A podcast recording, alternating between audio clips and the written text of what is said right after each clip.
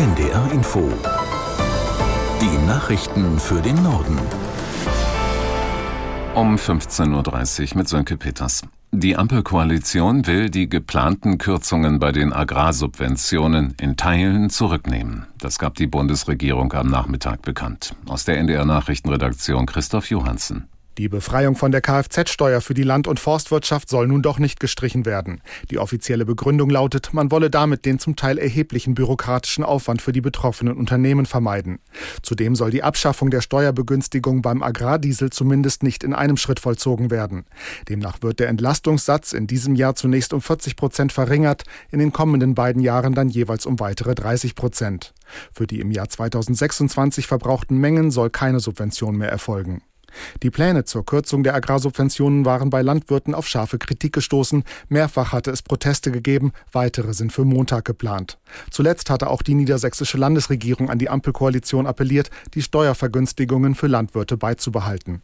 Der Kampf gegen das Hochwasser an vielen Stellen in Niedersachsen geht weiter. Nach tagelangem Regen bleibt es heute vielerorts erstmal wieder trocken. Wolfgang Kurz in Hamburg fasst zusammen, wie sich das auf die Wasserstände auswirkt. Es ist tatsächlich so, dass an vielen Pegeln im Land die Stände eher sinken. Beispiel Braunschweig, hier hat die Feuerwehr nach Angaben der Stadt sogar damit begonnen, einen Mobildeich zum Schutz der Innenstadt wieder abzubauen.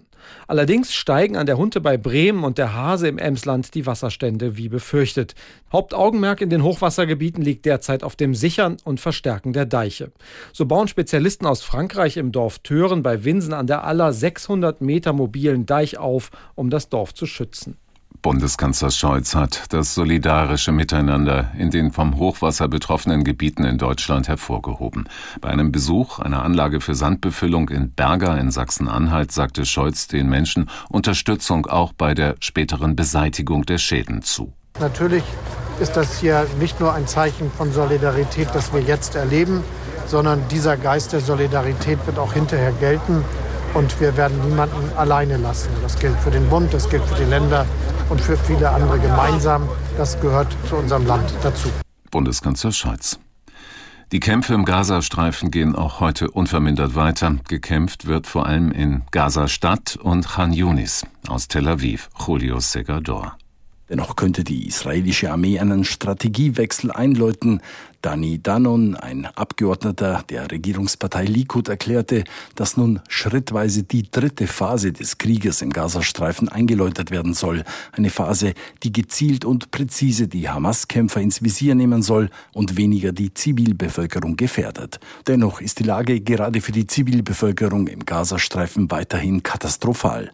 Nach Angaben des UN-Palästinenser Flüchtlingshilfswerkes breiten sich in den überfüllten Straßen der Stadt Rafah im Süden Gazas Chinas Krankheiten in alarmierender Weise aus. UNRWA-Generalsekretär Philipp Lazzarini erklärte in den sozialen Medien, das palästinensische Volk sei angesichts der verheerenden Situation einer kollektiven Bestrafung ausgesetzt. Die italienische Regierung dringt auf eine weitere Verschärfung des Asylrechts. Ministerpräsidentin Meloni erklärte, die Asylreform der EU sei keine nachhaltige Lösung in der Migrationspolitik. Aus Rom Jörg Seißelberg. Sie wünsche sich, sagte Ministerpräsidentin Meloni, dass die Europäische Union künftig sogenannte Migranten-Hotspots auch in Afrika errichtet. In diesen Hotspots, die bislang nur innerhalb der EU existieren, sollen Migrantinnen und Migranten registriert und darüber entschieden werden, ob sie Chancen auf Schutz in der Europäischen Union haben. Durch die Einrichtung solcher Hotspots in Afrika will Meloni verhindern, dass sich Menschen per Boot über das Mittelmeer auf den Weg nach Europa machen. Mit dieser Forderung greift Meloni ein Thema ihres Wahlkampfs auf. Italiens Ministerpräsidentin äußerte sich im Rahmen ihrer traditionellen Jahrespressekonferenz, in der sie die jüngsten Veränderungen in der europäischen Asylpolitik positiv, aber als noch nicht ausreichend bewertete. Es sei gut, dass in Europa der Fokus jetzt mehr darauf liege, nicht nur ankommende Migranten zu verteilen, sondern ihre Abfahrt zu verhindern.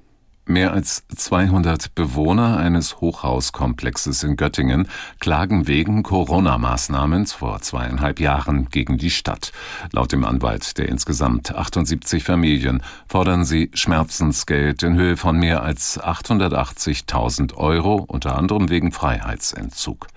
Das Verwaltungsgericht Göttingen hatte im November entschieden, dass die Abriegelung des Gebäudes im Juni 2020 rechtswidrig war.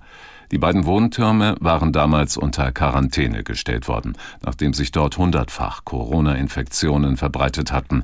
Wegen der Abriegelung, unter anderem durch einen von der Polizei gesicherten Bauzaun, hatte es Auseinandersetzungen zwischen Bewohnern und Beamten gegeben. Die Bundesregierung will für alle Fahrräder Blinker erlauben. Sie könnten dann das bislang nötige Handzeichen ersetzen. Das Verkehrsministerium reagiert damit auf die steigende Zahl von Unfällen mit elektrischen Fahrrädern. Aus Berlin Birte Sönnigsen. Gerade bei E-Bikes, die schneller unterwegs und schwerer sind als normale Räder, kann es gefährlich werden, eine Hand vom Lenker zu nehmen, argumentiert das Verkehrsministerium. Ein Blinker fürs Fahrrad soll aber auch in Zukunft freiwillig bleiben. Der Allgemeine Deutsche Fahrradclub ADFC macht sich schon lange für Fahrradblinker stark. Vor allem im Dunkeln sind sie besser zu erkennen als ein Handzeichen, sagt Roland Huhn vom ADFC. Aktuell dürfen nur bestimmte Räder mit Blinkern ausgestattet werden. Dazu gehören zum Beispiel drei Räder wie Fahrradrikschas, Lasten- oder Liegefahrräder. Das waren die Nachrichten.